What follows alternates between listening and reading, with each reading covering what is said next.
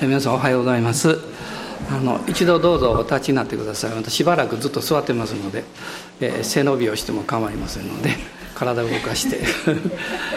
座る前に必ず隣の方とハイタッチして座ってください。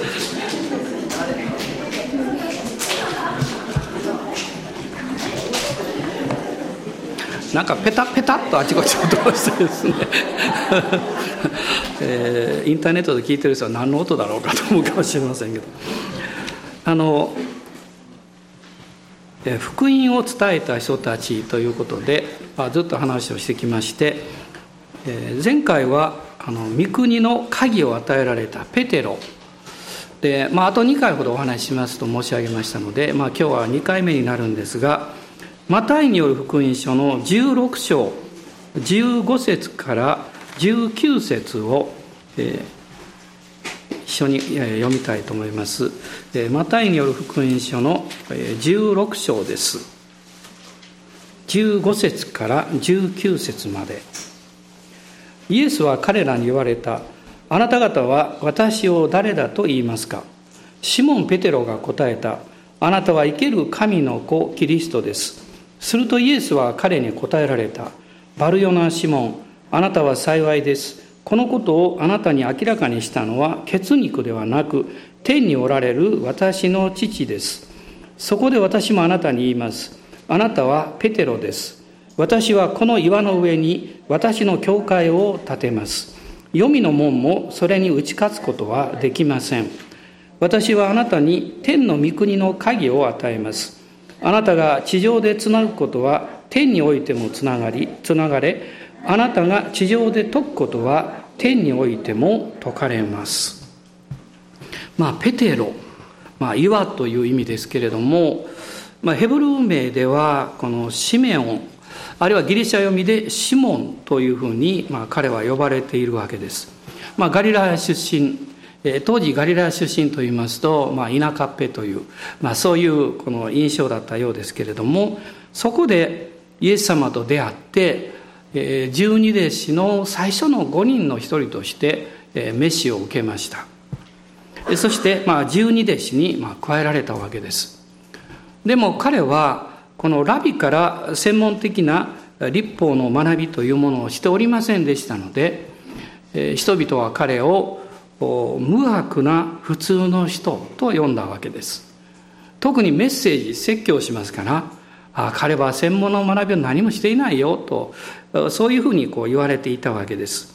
しかし神様はそのプロであるパウロを違法人の使徒として用いられたんですが逆にこのペテロは割礼を受けている者への使徒というふうにこのガラテヤ人の手紙の2章の7節と8節に書かれています、まあ、別の言い方をすると立法のことをよく知っているユダヤ人に対してそのことをきちんと学んでいないペテロが召されたということです。まあ、神様のこの知恵というのは不思議だなと思います。時として私たちは知っているということが妨げになります。それは命を伝えるよりも知識を伝えようとするからです。そして相手を説得して何か自分の持っているものを受け入れさせようというこの無意識にそういうことをしてしまうんですね。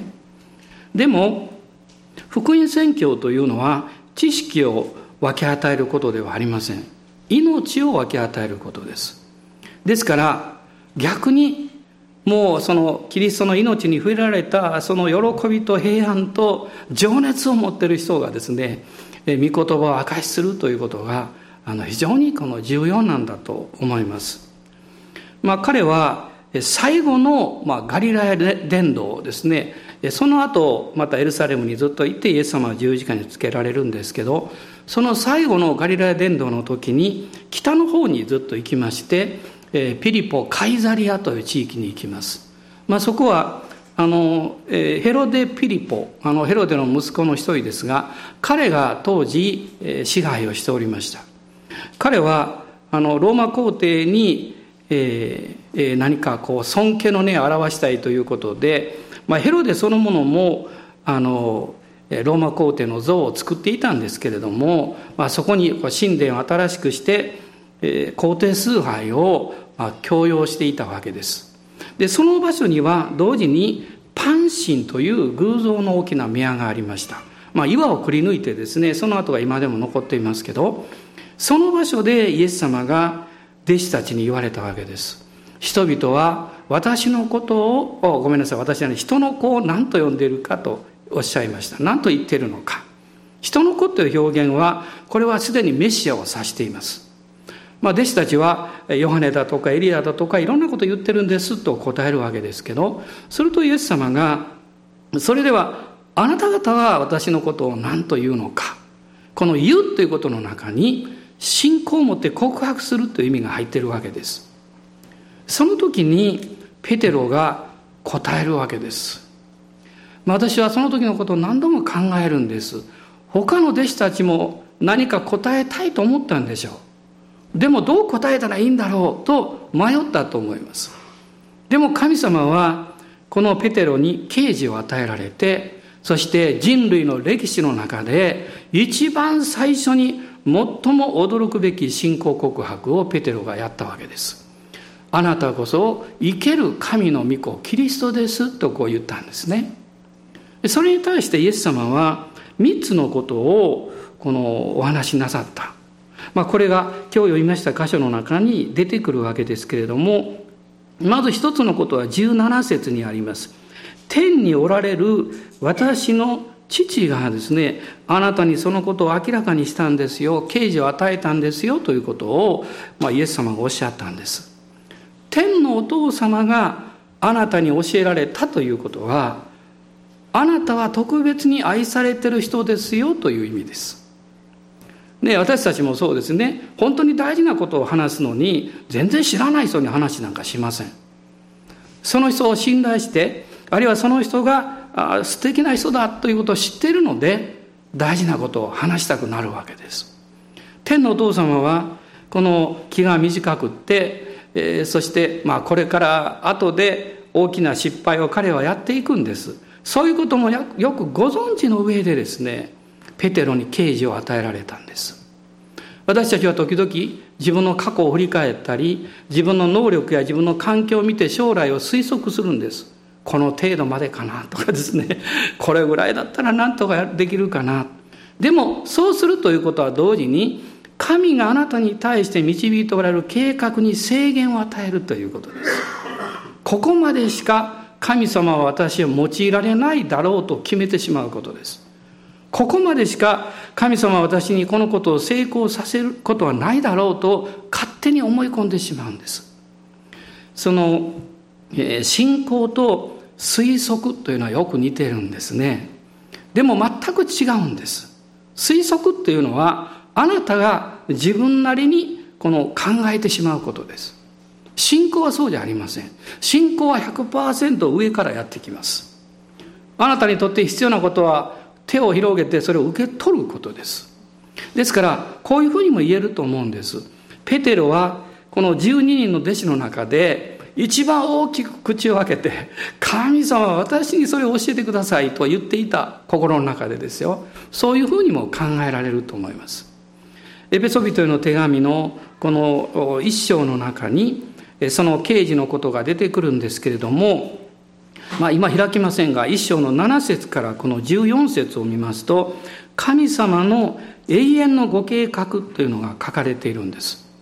まあその中でですね、奥義ということが出てきます。その奥義っていうのは何かというと、えー、清い神様が神の御子をこの地上に使わして、あなたや私の罪を許し救いを与えるために血を流してあがなってくださったということです。これは命によってしか決してなされることがなかった内容なんです。この地によるあがないという言葉ほどですね、力強くすごい表現はないんですね。これ以上価値あることもないんです。これ以上権威のある内容もないんです。この贖いの中に私の救いがあります。そして、このエペソ書を読んでいきますと、その後二つのことが実は出てくるんです。まずはですね、贖いの結果、神様が父なる神が約束された約束の精霊を使わされたという事実です。この約束の精霊という表現は、このルカの独特の表現です。ルカの福音書の24章に出てきます。そして同じルカが書きましたこの使徒の働きの一章にも出てきます。ヨハネはこのことを助け主と表現しました。それは三位一体の父なる神様、御子キリスト、聖霊様を指しています。なぜ約束かというと、大切な人にそれが与えられると準備されているからです。えー、皆さんも約束と聞くと何を思い出しますか？まず誕生日ですね。それから何かお祝い事ですね。えー、私はあのもう誕生日よく忘れるんです。でも絶対忘れてはいけないと思っていることが一つあります。結婚記念日です。これだけは忘れちゃいけないと思っております。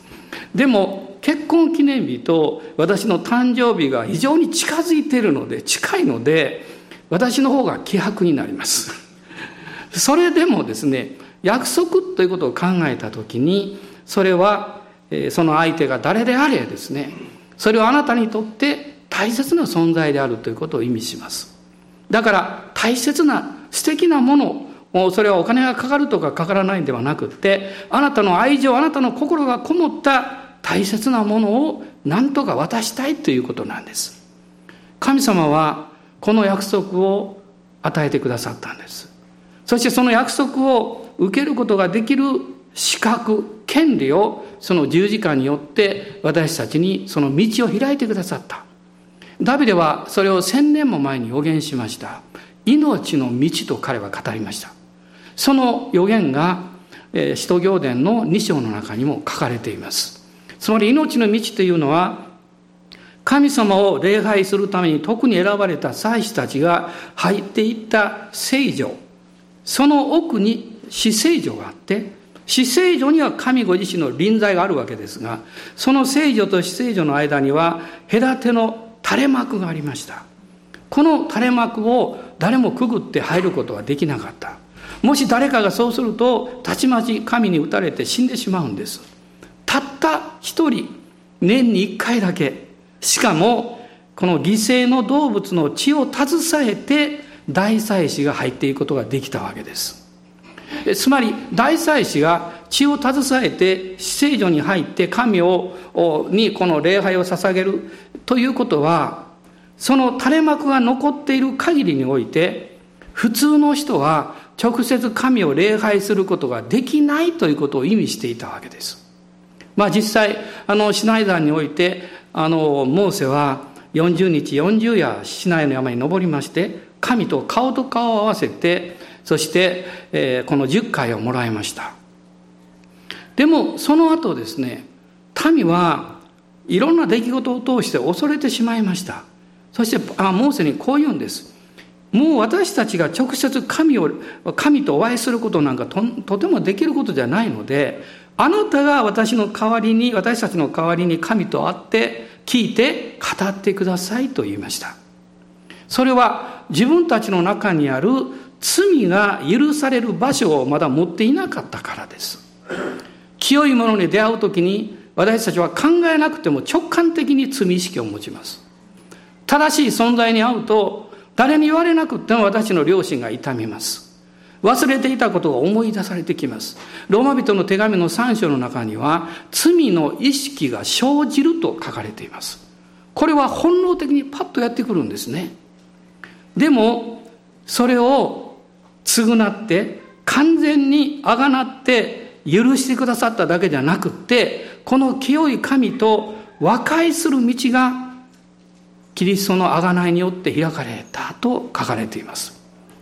ですから、イエス様の十字架が完成した時イエス様はそこにおられたわけじゃないのにそのエルサレムの神殿の垂れ幕が上から下まで真っ二つに裂けたと書かれています。人が裂くことはできません。神がそれをなさった。そしてペテロはそれを引用して命の道が開かれたんだと言ってるわけですヘブル書の4章の中に今私たちは大胆にで、はばかることなくという言葉があります。恵みの御座に近づこうではないか。今日私たちは神を礼拝しています。イエス様を崇めています。私の内側から霊が喜んでいます。そして心も喜んでいきます。それは臨在があなたの人生に触れておられるからです。でも、その根底にですね、十字架の贖いと許しがなければ、あなたの神との和解がなければ、あなたは神の臨在が来れば来るほど隠れてしまいます。逃げてしまいます。あの罪を犯したアダムのように、また恐れを持ったエリアのように逃げていってしまうんです。でも今日私たちは大胆に恵みの御座に出ることができるんですね。アーメン感謝します。大人の方におっしゃってください。イエス様の十字架素晴らしいよと。イエス様の十字架によって私たちはそれができるんですね。まあ、エペソ書に戻りますけど、この約束の精霊を贖いによって受けた私たちは、御国を受け継ぐことのできる保証を得たと、パウロは書いたわけです。つまりあなたが救われたということは救いで終わりじゃないんです。神の国の素晴らしい事業をこの地上においてもわずかですけど全部じゃないんですが体験していくことができるんだと約束されています。実はイエス様がペテロに天の父があなたにこのことを表しなさったんだよということを言った時にもうあなたに約束の精霊がもうすぐおいでになりそしてあなたは神の御国を継ぐことのできる保証を受けることができるんだということを同時におっしゃってるわけです。ですからこの二つ目にイエス様がおっしゃったことは私はこの岩の上に私の教会を建てるとおっしゃいました。まあ、この岩というのは前回申し上げたようにペテロを指しているわけじゃありません。ペテロの信仰告白を指しています。そしてこの時に実はキリストの教会が誕生するという予告がなされたんですね。でもそれはエペソ書の意思を見ますと永遠の昔から計画されたことだということが詳しく書かれています。それが実はこの時に実現したわけです。そしてこの、ペテロが告白した信仰告白、それが今日も私たちの中に、ずっと継承されています。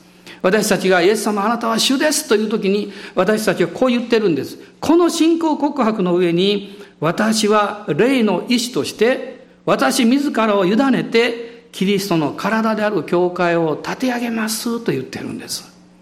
だから皆さんあの主を礼拝する時にですね神様の臨在との中で礼拝をすると誰にも何も言われないのにあなたの霊とあなたの心意志は献身を表しているんです、ね、その思いがずっと満ちてくるんです。私あなたに支えます。ってね。誰も強制されないのに。それは約束の精霊があなたのうちにいらっしゃってあなたが御国を受け継ぐことの保証を持ってるということを精霊様があなたの心に語り続けておられるからそういうことが起こるんですね。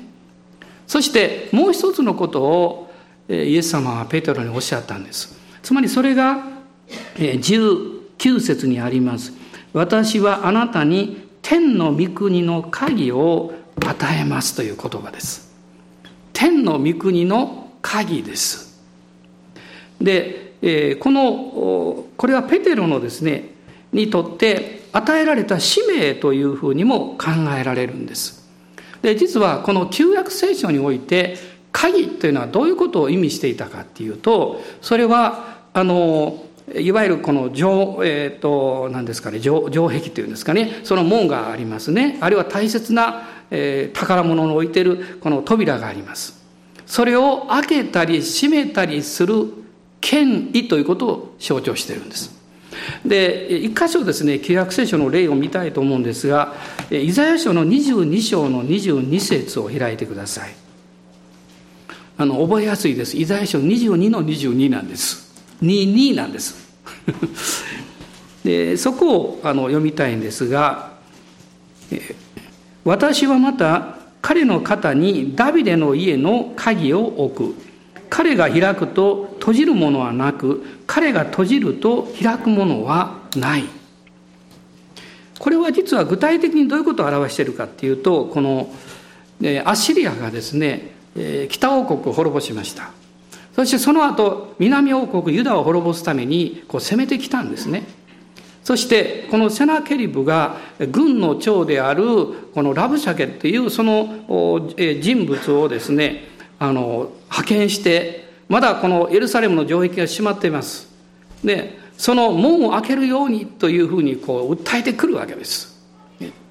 その時に実は3人の人たちがユダの代表者としてそれに応答しました。これはあのイザヤ書の37章を見ると書かれているんですけれども、この3人はですね初期のシェブナという人。初期っていうのはもう王様の次のナンバー2のような立場ですね。シェブナという人物。2人目があの士官ヨアフという人物。そしてもう一人が実はエルエルヤキムという人物だったんですエルヤキムというのは神は確立するという意味を持っていますところがその後でですね、彼らはもう困ってしまって、その時に、この時の王様、エゼキエルがですね、このエルヤキムを預言者イザヤのところに派遣するんです。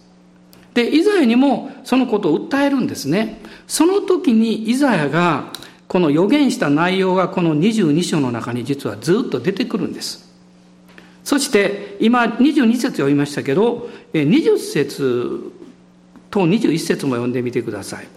その日私は私のしもべヒルキアの子エルヤキムを召し、彼にあなたの長服を着せ、彼にあなたの飾り帯を締め、彼の手にあなたの権威を委ねる。彼はエルサレムの住民とユダの家の父となる。つまり、実は一番最高の権威を持っている人物。まあ、その時はまだ、あの、えーと、この、えー、初期ですね初期のシェブナという人物だったんですけど当時は鍵をですねその権威を表すために肩から吊るしていたそうです多くの場合は木製たまには金属製もあったそうですだから鍵を吊るしてる人を見るとすごい偉い人。この縄文を開けたり閉めたりする権威を持っているということを表していたんです。でも神様はこのエルヤキムにイザヤを通しておっしゃいました。私はこの初期シェブナをの位を下ろしてその鍵をあなたの肩に置くとおっしゃったんです。それはなぜかっていうとこの初期のシェブナという人物は自分の立場と権威を傘に来てですね私欲を肥やしていたんです。そのために神様は彼を退けなさった。そしてこのエリアキムにその権威を与えられたんですね。あなたがその鍵を持ってこのエルサレムのこの城城壁ですねその開け閉めができるんだ。そういう権威をあなたに委ねるとおっしゃったんです。で実はそのことが、えー、黙示録に今度は出てくるんですね。7つの教会の中のフィラデルフィアの教会の中でこの言葉が使われているんです。でもその時はエルヤキムを指してるわけではありません。私たちの救い主であり王であるイエス様を指しています。であのそこには主イエス様がダビデの鍵を持っている方というふうに表現されます。イエス様は十字架の贖いを完成されてこの天の国を門を開くその鍵をこう開けられ開けなさったんですね。そして開けただけではなくってそれを今実は私たちに委ねておられるんです。これはすごいことなんです。マタイによる福音書の18章を見ていただきたいんです。18章の18節です。18章の18節。誠にあなた方に言います。何でもあなた方が地上でつなぐことは天でもつながれ、何でもあなた方が地上で解くことは天でも解かれます。まあこれはですね、開けたり閉めたりすることを指してるんです。つまりこの鍵を今イエス様は私たちイエス様を信じる者に委ねてくださったんですだからイエス様おっしゃいましたでしょ？私は天において地において一切の権威を委ねられた。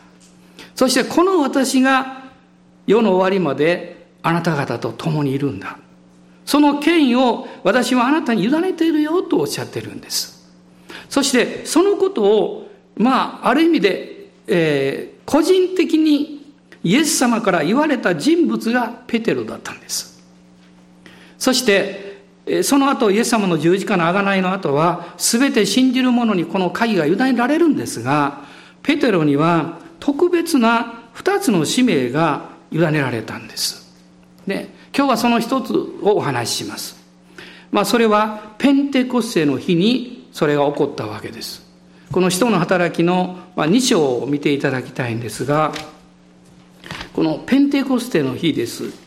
ペテロがこの精霊が望んだ時に立ち上がって、そして語るんですね。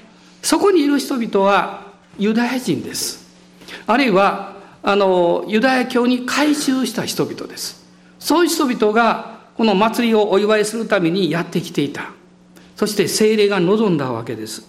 そしてペテロがそれを語って最初の鍵を開けたんですね。精霊が人々の上に臨むというすごいことが起こりました。で、この鍵が委ねられた時に、それを用いる一つの大切な条件があるんです。それは何かというと、信仰による従順なんです。神の御言葉に対して従っていくという従順なんですね。弟子たちは、イエス様がこのオリブ山から天に帰られた、登られたその後ですね、あなた方はエルサレムに行って、あの、私の父の約束を待ちなさいというふうに言われました。で、彼らはエルサレムに戻りまして、おそらくマルコのお母さんの家、えー、まあ、その家で彼らが寝泊まりをしていたようですし、またそこによく集まっていたようです。まあ、そこを二階座敷というふうに呼んでいます。まあ、そこに、この聖書を見ると、120人の人たちがこう集まって、しかも10日間ですね、ずっと交わったり祈ったりしていたようです。まあ、主が彼らにおっしゃったことは、えこの使徒行伝の、え一章を見ますとですね、えー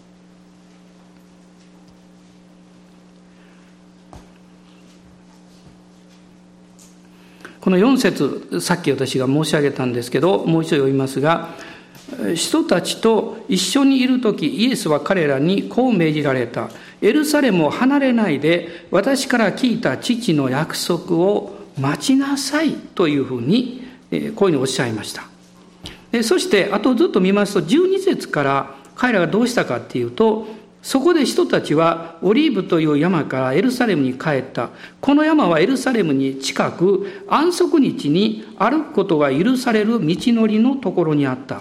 彼らは町に入ると泊まっている屋上の部屋に、え上が,、え上がった、えこの人たちはペテロとヨハネとヤコブとアンデレ、ピリポとトマス、バルトロマイとマタイ、アルパイの子ヤコブと熱心とシモンとヤコブの子ユダであった。そしてその後一緒に読んでください。彼らは皆女たちとイエスの母マリア、およびイエスの兄弟たちと共に、いつも心を一つにして祈っていた。あの、実はですね、この120人の人たちがこう集まって私たちは祈っていたといつも言うわけです。でもこの主主がおっしゃったことから考えると一番大事なポイントは祈っていたということではないんです。一番大事なポイントは主がおっしゃったように従って集まっていたということなんです。これが一番大事なことです。私もよく考えました10日間弟子たち何祈ってたんだろうと思ってですね10日間祈るんですから同じことをですね「主よ約束の約束の聖霊様が来てください」ってずっと言ってたんでしょうかね私はそうではないと思いますイエス様は彼らに待ち、え待ち望みなさい約束を待ちなさいとおっしゃってますから待つ時に私たちはそこでもうどっかで身を下ろして安息しますね、そこに信頼を置きます。そこが居心地の良い場所になるように準備をします。お互いに語り合うこともあるでしょう。でもその心は待っているわけです。いつ来るかなもうすぐ来るかなと思いながら、隣の人と話をします。ね。そして時に思い出したように、主よ早く来てくださいというかもわかりません。でも一番大事なことは、そこにいるということです。そこに集まるということです。これが一致している一つであるということの一番大きな証なんです。神様は私たちが共にイエスの皆によって集まることを最も大切に考えていらっしゃいます。礼拝はこの、まあ、極みと言ってもいいんですね。そこに集まって私たちは祈ったり賛美したりあるいは交わったり時には眠ったり するわけです。いいんです。眠ってもいいんです。そこにいることが大事なんですから。ね。その時にですね、不思議なことが起こったんですね。まあそれは、弟子たちはまさかそのことがその日に起こると思ってなかったでしょうけど、五巡節の日がやってきた。まあ、イエス様が40日の間弟子たちに現れなさって、その10日間彼らはそこに集まっていたわけですが、その50日目、合計すると50日目が、五巡節、ペンテコステだったんですね。でも私たちは結果としてですね、あのペンテコステに精霊が望んだということは後で知ってるんですけど、そこにいた人たちはその日にそれが起こるとは知らないわけです。でもそれが起こった時に彼らはびっくりしたと思います。そして神の計画があるんだということを悟ったと思うんですね。というのはこのあの五巡節というのはですね旧約においてはモーセがシナイ山で神様から立法を受けた立法の、えー、授与された記念日なんです。神は旧約においてですねその中身を与えられました。でもこのペンテコステの日にその中身がどういうふうになされていくかという力を注がれたんです。立法は戒めではありません。戒めと書きますけど、戒めではなくって、それは私たちの歩んでいく道を示しています。だから私たちが戒めとして考えた時にはできるかできないかというふうに考えます。でもそれはその歩んでいく道だというふうに考えた時には一歩踏み出すかどうかを決めます。踏み出すということが信仰なんです。私がそのように、主がおっしゃったように、私はあなた以外に、えー、神はいません。私はそのことをよく知っています。そのことを信じていますと告白するときあなたは一歩踏み出しているわけです。あるいは私は、えー、安息日、今は主の日ですけど、その日を大切にしますというときに、それは一歩踏み出しているわけです。一歩踏み出すということは信仰の従順を表します。信仰の従順とともに精霊の力が働いてきます。使徒行伝の五章の中にこういう言葉があります。弟子たちに対してですけど、従う者に賜る精霊という言葉です。私は油注ぎということをよく考えました。あの、えー、救われてですね、私3年ぐらい会社に勤めていたんですけど、で、その、えー、仕事の関係で、実はあの、松原の方もよく行ってたんですね。ずっとこの地域よく訪問してたんですけど、で、松原のこの駅の近くにあるある喫茶店ですね。その喫茶店に時々寄ってお昼ご飯食べてました。まあその後、私は検診をして、あの進学校を出て教会の、えー、副牧師を、まあ、伝道師副牧師をしていたんですけどその時にですね、えー、2番目に2番目に招かれた他教会。変な言い方ですけど母教会しか行ったことなかった。一番最初にお招きを受けた教会は和歌山福音教会だったんです。その時はまだ献身する前です。精霊様の素晴らしい経験をしたのでその証しをしに来てほしいと言われて私はまあ信徒ですけど青年の時ですが和歌山の教会に行きました。もう一人の兄弟と一緒に行きました。そして礼拝で証しをしている時にものすごい精霊が望みました。もう私は先生の顔を見たら先生が続けよう続けようと言いました。そして、えー、もうその礼拝が賛美と祈りに満ちました。もうもうすごいこう、えー、素晴らしい経験をしたんです。そして献身をして、えー、メッセージをするようになって一番最初に、えー、お招きを受けた他教会が実は松原福音教会だったんです。で私は初めてです。他の教会で礼拝メッセージなんかするのね。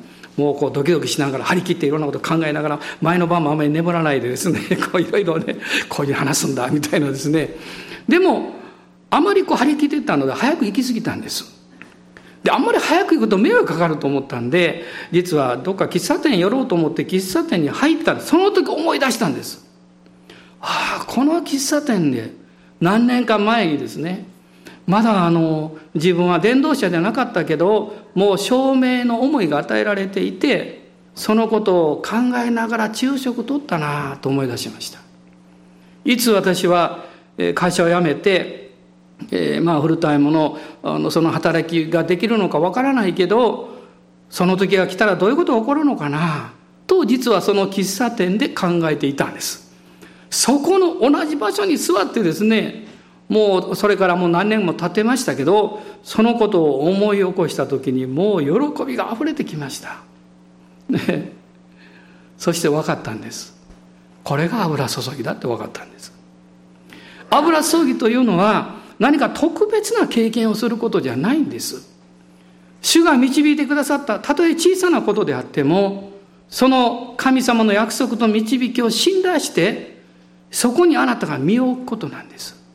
それがあなたが従順であるということの最も大きな証なんです。その時精霊が望まれるんです。そして油そぎが来たよという一番大きな証は喜びなんです。喜びが溢れてくるんです。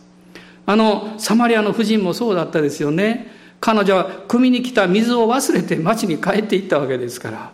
そして人々に私のことを言い当てた人がいます。あの人はメシアですよって言った時に人々はぞろぞろぞろぞろやってきたんですけど彼らはただ単に彼女の言ってる言葉だけを聞いてきたわけじゃありません。それだけだったらおそらく来ないでしょう。あの人嘘言ってるかもわかんない。で今まで付き合いなかったから急に何かこう、えー、人々の関心を買おうとして変なこと言ってんじゃないかと。でも人々はそう思わなかったんです。なぜなんですか？彼女が喜びで溢れていたからです。喜びが溢れるともう私たちが持っているような気持ちや偏見は吹っ飛んじゃうんですね。本物に出会った時喜びが溢れてくるんです。アンデレも本物に出会ったんです。ですから兄のあの頑固なペテロがそれを見た時にこの弟が言ってることはどうも本当らしいと言ってついてきたんです。羊たちが飼いたちがこの見つかりのこの蜜毛を受けた時彼らはなぜ大切な命の糧である仕事を置いて、ね、羊持っていくわけにいきませんからねベツレヘムに行く時に。ベツレヘムまで行ったんでしょう。それはそのメッセージを聞いた時喜びがあふれたからです。私は主から何か導きを受ける時にいつも2つのことを大切に考えています。一つは平安があるかどうか。もう一つはそれに従うことに喜びがあるかどうかです。つまり喜びがあるということは不安がないということじゃないんです。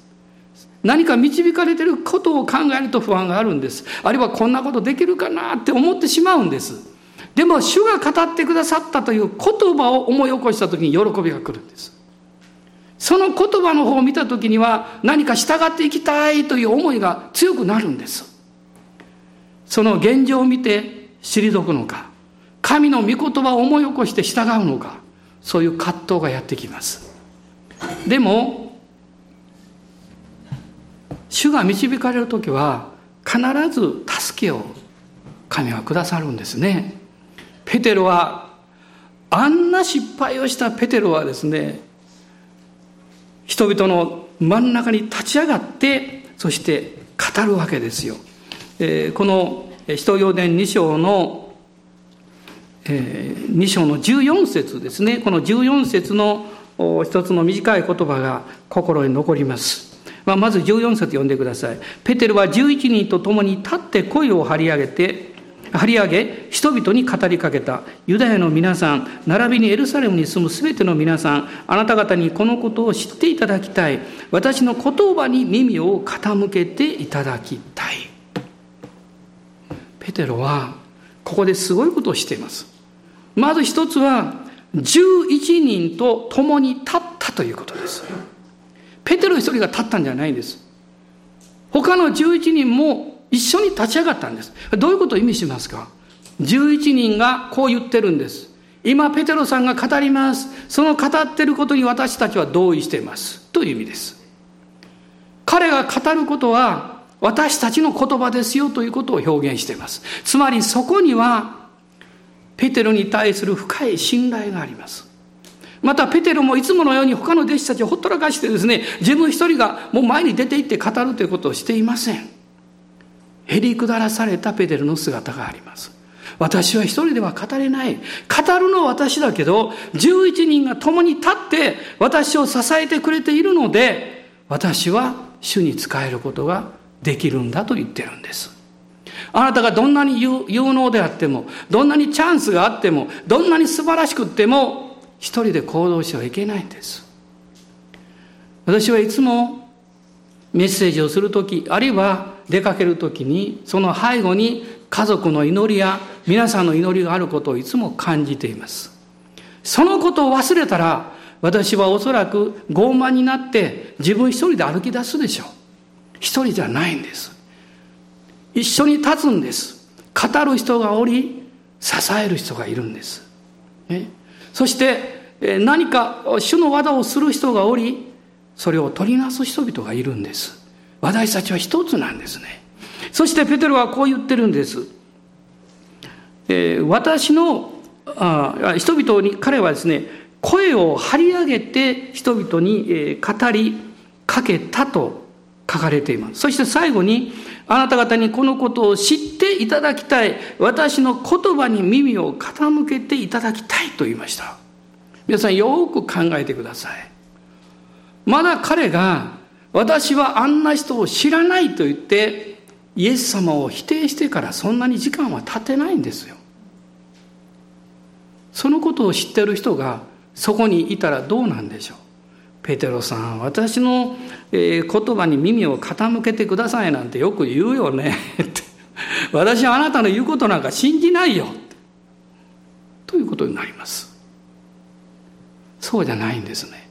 ペテロが立ち上がって声を張り上げたということの中にもうペテロの心は癒されていたということを意味してるんです。もう彼の失敗敗北の過去は彼の足を引っ張っていない。彼は自由にされているということです。今日あなたはどうなんですか？あなたの過去があなたの足を引っ張ってるとしたら過去の体験や誰かの言葉があなたの鎖になっているとしたらイエス様の御言葉によってあなたは自由になります。そして今日自由になる必要があります。精霊はそれをなさいます。あなたに何が起こったとしてもそれは今あなたがイエス様を信じて従っていくための何の障害にもなりません。何の障害にもなりません。サタンはあなたに言うでしょう。お前はこういう失敗したじゃないか。お前の言葉はみんな覚えてるよ。でもペテロは確信を持って言うんです。大声で言うんです。私の言葉に耳を傾けていただきたい。私の過去はもう失敗で満ちてるけど、御子イエス様の贖いと知識によって私は許されて、癒されて、そして新しくされている。アーメン感謝します。私たちは今日からまた一週間を歩んでいきます。この新しい一週間が過ぎ去った一週間の何かマイナスによってですね足を引っ張れることがないように願います。でも私たちは大胆に主の知識を信頼して主の前に出るんです。お立ち上がりください。主を礼拝しましょう。アーメン感謝します。アーメン感謝します。ペテロと共に私たちは立ち上がるんです。兄弟姉妹と共に立ち上がるんです。今主が何かを誰かを通してなさってるならあなたも背後に立って私はあなたの味方ですよ。私はあなたを応援してるんですよ。と私たちは叫ぶことができるんです。主を礼拝しましょう。アーメン。ハレルヤ。アーメン。ハレルヤ。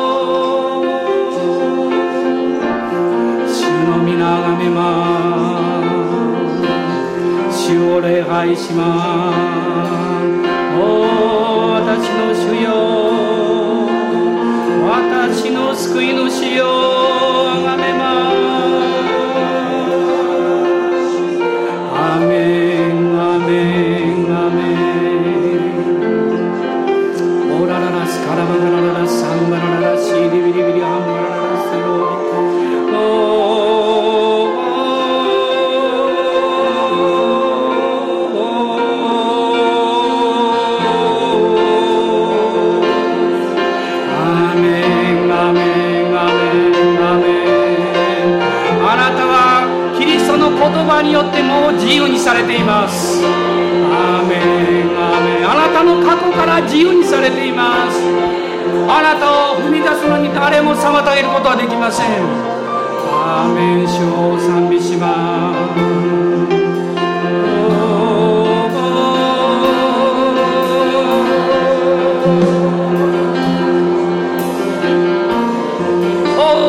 サンバラララシャラバラララ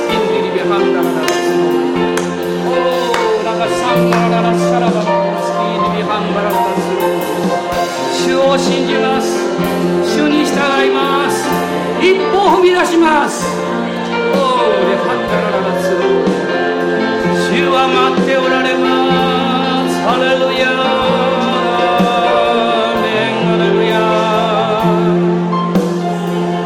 あなたが一歩踏み出す時主は準備された修行があります。その贈り物があります。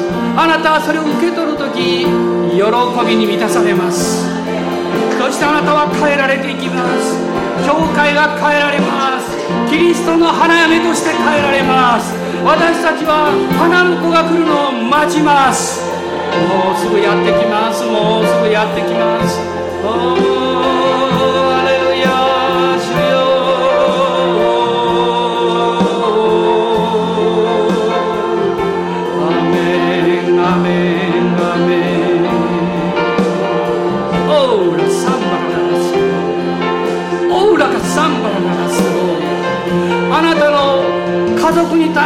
愛情を妨げているのは何なんですか？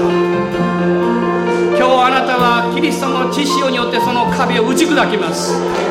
あなたの友に対する優しい心を妨げているのは何なんですか？キリストの言葉によってそれを打ち砕きます。アーメン。アーメン。ハレルヤ。ハレルヤ。メン。神様の愛が流れるのを妨げるのは何もありません。主の言葉に信頼する時喜びがあふれてきます。喜びがあふれてきます。アーメン。アーメン。レルヤ。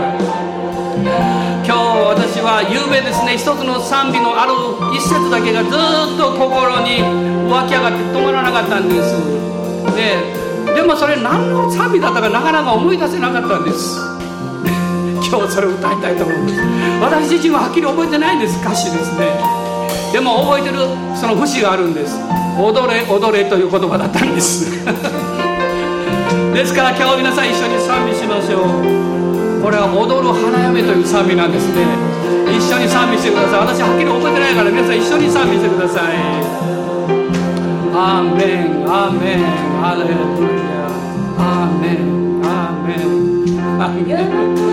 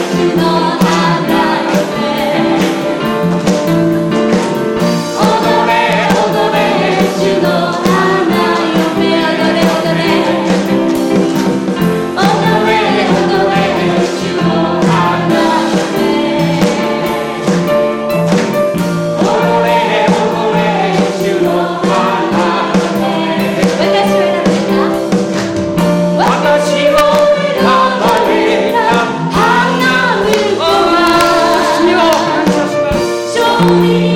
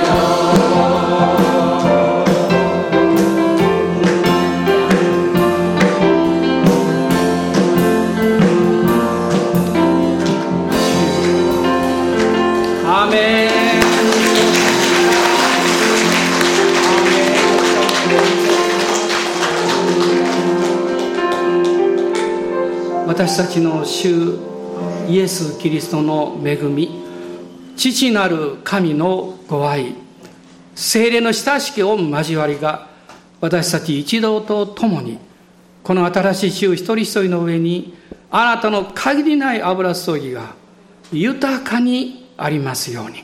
アーメン